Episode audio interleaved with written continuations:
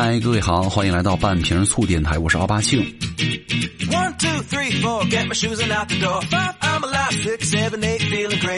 呃，今天想跟大家来聊一聊，呃，聊一个有意思的话题哈，就是可能有南北碰撞了，是吧？就是为什么南方人这么瘦，嗯，北方人就是五大三粗的，是吧？膀大腰圆，虎背熊腰的，不管男的女的。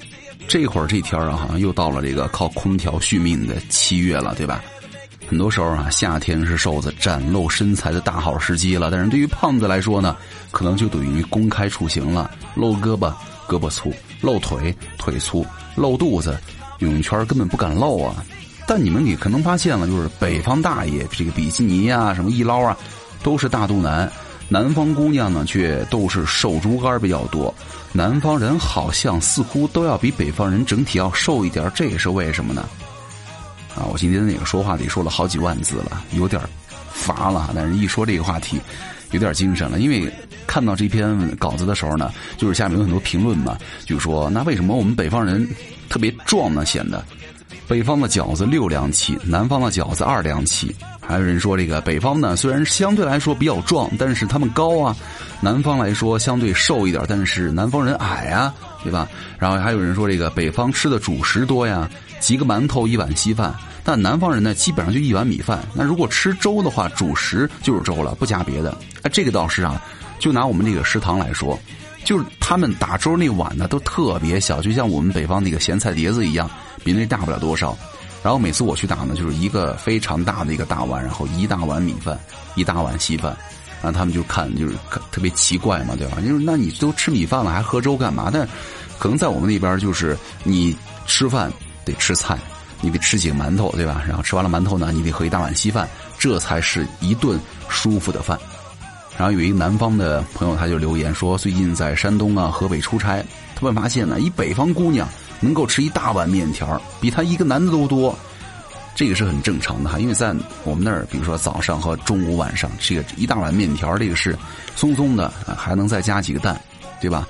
所以说，很多时候这个瘦子大概不能够理解，胖子有时候真的不是因为饿才去吃东西的，是吧？而是想尝尝那个味道。所以说，即便是不饿也得去吃啊，吃着吃着就胖了。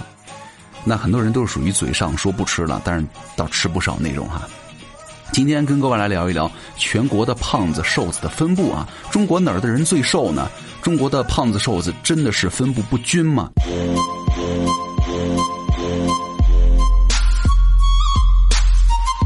要回答这个问题呢，咱们就首先得去衡量一下哈，一个人他到底是胖还是瘦。首先，我们最为熟悉的就是身高体重指数啊，BMI，这也是世界卫生组织推荐的指标之一。计算方法很简单，体重除以身高的平方就 OK 了。那中国成人超重和肥胖症的预防指南呢，基于对于大规模的调查数据哈，制定了符合中国人身体状况的 BMI 的分化标准。那么也是目前呢，中国官方和学界判断你是否超重和肥胖的标准之一了。二零一七年，中国的疾控中心报告呢，证实了很多人的猜想啊。天津的超重率位居全国之首，北京肥胖率位居全国之首，东北三省辽宁、黑龙江、吉林的超重率分别位居全国的第二、五、七位，而福建、贵州、广东和广西则处于全国的倒数第几位啊。总之啊，北方省市的超重率、肥胖率总体上是高于南方的。那演员姚晨是吧？出生在福建泉州，他是又是一个地道的南方瘦子。那中国社科院的食品药品的一个研究中心呢，也证实了这个规律：南方人最瘦，北方人比较胖，东北人最胖。另外呢，中国体质人类学家就是研究发现，发现不管是男女城乡，汉族人的 BMI 指数呢，数值从南到北呈现了线性增长，也就是说，越往北越胖。那从人的体型来看呢，可以分为大致三种：外胚型、中胚型和内胚型。好像之前也说过，对吧？那外胚层的体型呢，人比较瘦长了，脂肪和肌肉都不发达；中胚层的体型呢，人的肌肉比较发达；内胚层的体型呢，人比较粗壮啊，腹部和内部的器官相对肥大，而且多脂肪。但是呢，体型的分类并不是那么绝对，只能够说，有些人呢更接近于某一类了。而这个汉族人的体型呢，都是偏中胚层的内胚层型，呃，其实北方人出现第一三种体型的概率要高于南方人哈。那南方人出现第二种，也就是相对匀称的概率也要高于北方人。其实男女会有一点点差异哈。总体来说，北方人的体型啊，体质更高；南方人的体型呢，更为瘦长。那若单单看肥胖这一指标呢，榜首的北京百分之二十五点九，比起榜尾的百分之五点七的海南，整整高出了二十多个百分点。那这也就意味着每一百个人当中啊，北京比海南多了二十个胖子，是吧？看到这儿，很多人很多北方人呢猛然落泪了，都是中华的优秀儿女，南方人凭什么天生就瘦啊？那如果我出生在南方，是不是这辈子不用减肥了？南方人瘦啊，可能跟先天也是有关系的。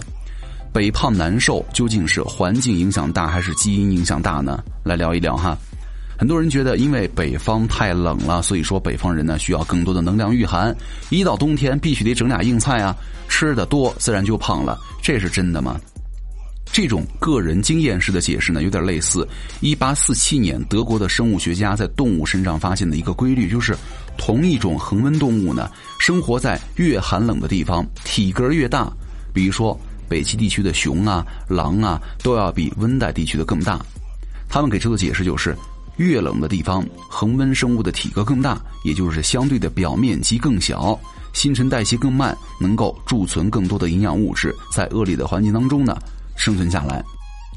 那过去的五十年当中呢，很多人类学家认为，它这个法则也可以用在人身上。但是啊，这个法则在人身上是有条件的，只有在纬度差异五十度或者温度差异三十度以上的两地才行。那让咱们回到是吧，北胖南瘦的中国，从最南边南沙群岛的曾母暗沙到最北边的漠河以北，差不多跨了五十度。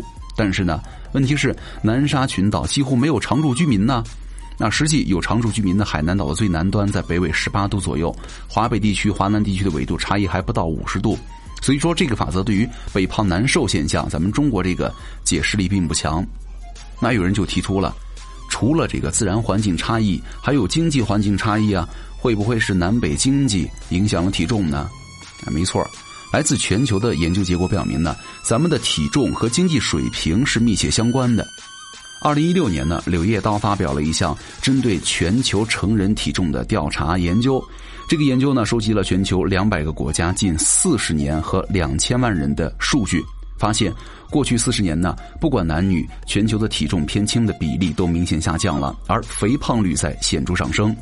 体重不足的情况呢，多发生在非洲、东南亚和南亚等经济较为落后的地方，而肥胖呢，多发生在了北美、欧洲和澳洲等发达国家地区了。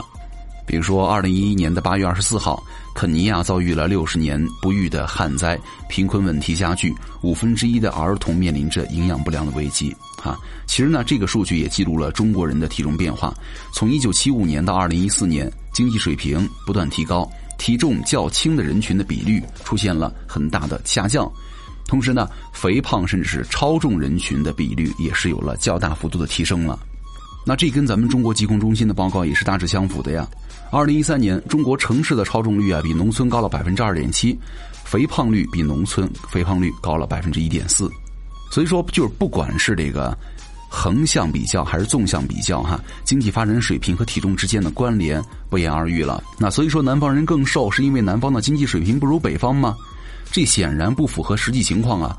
最经典的反例就是广东了。广东、浙江，不管是经济体量、人均 GDP 和经济增长速度，都是在全国领先的。而东三省呢，那现在是越来越倒退了，对吧？低位徘徊。那经济发展的水平呢，可能可以解释为什么中国西部人口要比中国东部要瘦，农村人口呢比城市瘦，却不能够完全解释南方人为什么比北方人瘦啊。那这个自然环境和经济水平呢？如果都不能够完全解释北胖难瘦，那么因为南方人天生是瘦子，赢在了起跑线上了吗？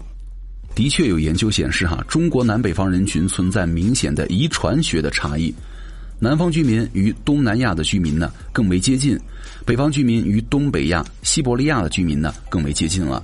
更有趣的是，去年国内有一个研究啊，在《细胞》杂志上发布了一项。数据叫做样本有十四万，发现中国南北方人群存在了六个有遗传差异的基因。那其中一个基因呢，在北方有着更高等位的基因频率，也就是说，这个基因呢，在北方人当中出现的比例更高，而这个基因呢，跟动物的脂肪含量高的饮食相关了。所以说，北方人对于肉食的偏好和消化能力，可能跟这个基因有关了。这可能就给了我们一点点启发了，对吧？基因可能会影响南北方的饮食差异，进而影响了南北方人的体型差异。那我们未来也期待有更多这方面的研究哈，来了解一下。那所以说，南方人究竟吃了什么鬼？他怎么吃都不胖吗？啊，想减肥还是向南方人学习吧。南方人的瘦哈，跟南方人的饮食结构其实是密切相关的。江湖传言南甜北咸，那么南方人吃的那么甜，怎么还这么瘦呢？没错，南方部分地区呢，在长期历史演变过程当中啊，形成了嗜甜之好。这主要的就是东南一带，比如说苏州、无锡、上海本帮菜口味偏甜，粤菜中的潮州菜也是甜味儿较浓。比如说这个苏州很多甜品，对吧？也都很甜。除了甜点呢，苏州人那个红烧肉啊、清蒸鱼啊、炒青菜啊，都必须放糖。那更为广大南方中部、西部地区，比如说云贵川、湖广两省加上广西，饮食就是偏咸偏辣了。另外呢，其实北方人吃糖也并不少哈。二零一七年一个统计，食糖含量最高的省份其实是北方的黑龙江和甘肃，都超过了全国平均水准的零点五公斤。南方省份，比如说江西啊、湖北的消费量反而不及全国的平均水平了。不仅如此哈，北方人的高盐的饮食习惯可能也会导致肥胖了。因为有一项研究是说，膳食盐摄入量呢，很可能是人们肥胖啊、中心性肥胖的独立的因素了。也就是说，就算把引起肥胖的其他的因素排除了，但盐依然会导致肥胖。你想想是吧？果然，这个南北饮食方式和胖瘦的关系得到了很多专家的证实。就是专家他们区分了中国几种不同的类型饮食模式，其中啊。南方模式以大米、蔬菜和猪肉为主，那北方呢以面粉、谷类和薯类为主。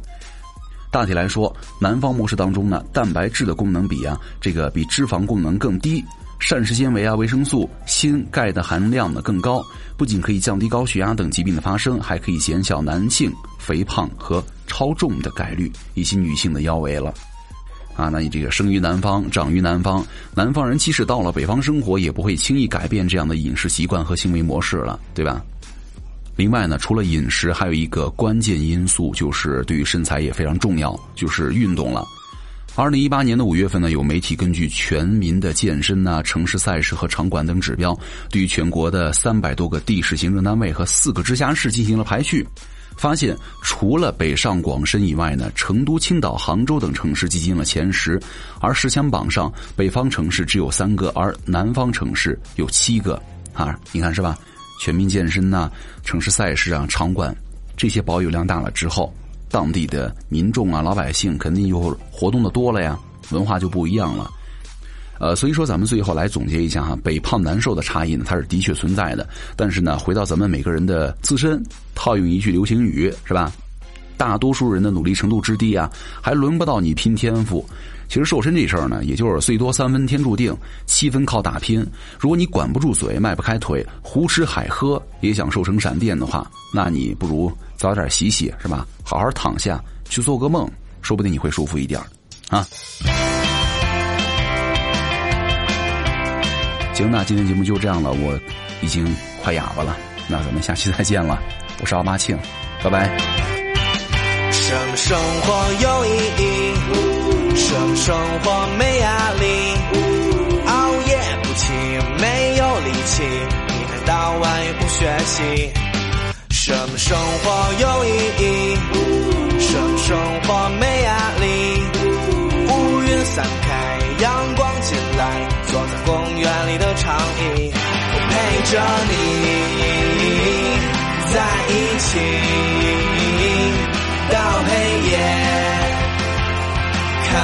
看流星，陪着你在一起，生生生活有意义？和你在一起。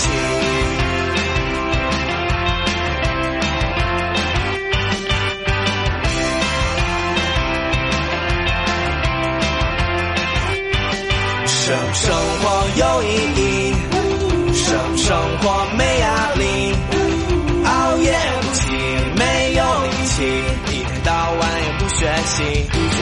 什么生活有意义？什么生活没压力？五月三开，阳光进来，坐在公园里的长椅，我陪着你在一起到黑夜。看流星，陪着你在一起，生生生活有意义，和你在一起。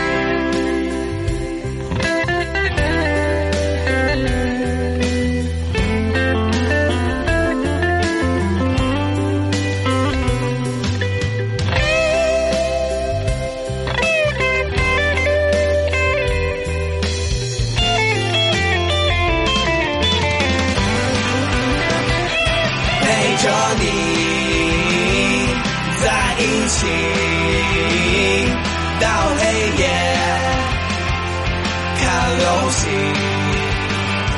陪着你在一起，